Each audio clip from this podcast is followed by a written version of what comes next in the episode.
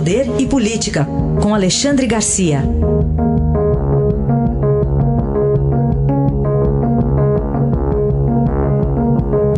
Alexandre, bom dia. Bom dia, Raíssa. Bom dia, Carolina. Bom dia. Bom, vamos falar sobre o coronavírus, né, em todos os continentes e tem uma preocupação com a economia, até no Brasil aqui mesmo, já, Alexandre, empresas anunciando férias coletivas. É verdade, porque tem que evitar aglomerações, né? Imagina se, se essas notícias aí de ter um caso no Brasil acontecessem antes do carnaval. O que, não sei o que aconteceria, mas enfim. É, bom, por outro lado, os, os especuladores estão é, felizes da vida, né? Porque em termos de mercado de capitais é, é, é o ideal, né? Uma notícia que assuste e que faça cair o valor das ações né? é a grande oportunidade para os aqueles que o, o, Warren Buffett chama de pacientes, né? aqueles pacientes que não têm pressa, uh, compram daqueles que têm pressa com preço lá embaixo. É um momento de comprar ações e esperar que valorizem depois. Né? Esse é um país tropical, está cada vez mais confirmado que esse vírus não resiste a temperaturas acima de 27 graus, que morre, mas uh, como a gente acabou de ouvir aqui o comentário do, do Penteado Mendonça, né, o, o, orçamento da saúde no Brasil é muito baixo. Né? No momento que a gente está discutindo aí emendas de parlamentares que vão usar para fazer benefícios do município e trazer voto para os seus partidos, né? Uh, os parlamentares é que determinam esses valores lá, o, o governo manda, né? manda o, o, a proposta de orçamento. Mas quem manda no orçamento são os parlamentares. Essa é a grande questão que está em discussão aqui no Brasil. Agora, eu estava fazendo contas aqui há pouco. Vejam só, quanto mais adiantado o país, melhores resultados com o coronavírus. Nos Estados Unidos tem 60 casos, nenhuma morte. O Japão tem, tem um resultado aí de 0,8 eh, mortes né, por 100 habitantes. A Coreia do Sul, 0,7. Já o Irã 10,6 mortes por 100 mil habitantes. A França, 5,5. Né? A Itália está com, tá com números de 2,5 por 100. Né? E a China, que tem o maior número de casos, 3,4% de mortes sobre o coronavírus. Agora, não desviemos a atenção dos nossos problemas cotidianos, que são o mosquito da dengue, né?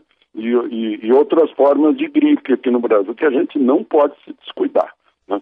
Mas, enfim, uh, o PIB mundial, tá, tem gente preocupada com o PIB mundial, que pode haver recuo pela, pela uh, desativação, como já aconteceu aí, com o Heisen acabou de falar, né? Uh, férias coletivas e tal, isso significa queda de produção. Né? Tem, tem esse lado também que é que é muito, muito ruim para um país que está com 12 milhões de desempregados. É, não, essas, esses números ainda são, são bem difíceis de entender, né? Essa história do Irã, por exemplo, que, que você citou, Alexandre, 13% é dos casos, é, é, um índice de 13% de mortalidade e a média é, mundial é de 2,3%, né? Tem diversas perguntas a serem respondidas, por que, que as crianças, né, ainda não, não, não há casos registrados entre crianças, enfim, diversas dúvidas para os nossos pesquisadores é, pois é, estatística, né? A gente tem que saber a origem, a natureza, a certeza da estatística é uma coisa realmente é, complicada. Falando em estatística, deve gerar algum tipo de competição, é, possivelmente as manifestações que estão agendadas agora. Tem a do dia 15, né, pró-Bolsonaro, pró-governo, e agora tem uma outra também da oposição marcada para o dia 18 de março, mas pode ser que tenha pulverizações em outros dias. Pois é. é a, oposição a fazer isso uh, acaba uh, desarmando as argumentações, o argumento contra a manifestação do dia 15. Afinal, manifestações são ou não são uh, democráticas? Né? A oposição faz também, isso é bom, é o contraponto, é a dialética, é, é o, o, a, a, contradição de ideias. Tem gente que tem medo disso. Né? Uh, eu acho que manifestação pacífica, ao contrário, é, fertiliza as ideias. Né? o PT está programando também a manifestação do, do Comitê Lula Livre, que começaria em Porto Alegre, chefiada pelo Haddad, iria para Florianópolis e terminaria dia 7 de abril em Curitiba, né, no segundo aniversário do recolhimento à prisão do, do condenado Lula. Né.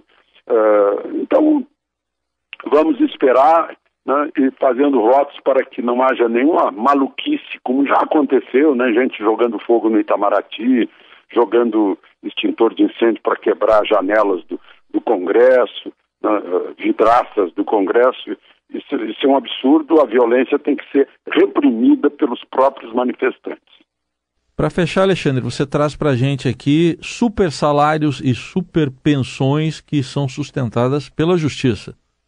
Pois é, é incrível. Uh, a Constituição estabelece né, o limite do salário no serviço público é o, o teto, ou seja, o teto, né, é igual ao salário de um ministro do Supremo, R$ 39.300. E está cheio de gente ganhando acima disso no serviço público federal, apoiado pela Justiça porque recorre à justiça e a justiça dá ganho de causa para a pessoa, embora a, a Constituição diga que, que, esse teto é sob qualquer título, né, de ganho de qualquer natureza, mas eu não sei, eu não, não sei como conseguem passar por cima disso. Vejam só, nas universidades tem 480 super salários, 57 super pensionistas. Pensionistas ganhando assim uh, pensão de duas, três vezes. Tem, tem aqui a viúva de um ex-presidente, de João Goulart, ganha 39.300 como viúva de ex-presidente. E ganha também 10.400 como viúva de anistiado político. Ou seja, é, é viúva duas vezes, né? É de um mesmo marido. Tem uma pensionista na Universidade Federal do Ceará ganhando R$ 94.500. Foi o que ganhou em janeiro. Aí 80 mil de salário. Né? Então, aí eu fico pensando, e a maior parte é, é funcionário do Ministério da Economia. Talvez por isso o Paulo Guedes esteja tão chocado falando em parasita, porque a maior parte é lá, no ministério dele que recorreu à justiça e o Ministério é, é, é, tem que pagar. Né? Pensões duplas, triplas, duplas aposentadorias, graças a ações da justiça. Aí a análise de Alexandre Garcia, que volta na segunda-feira ao Jornal Eldorado. Um bom fim de semana. Aproveitem o fim de semana.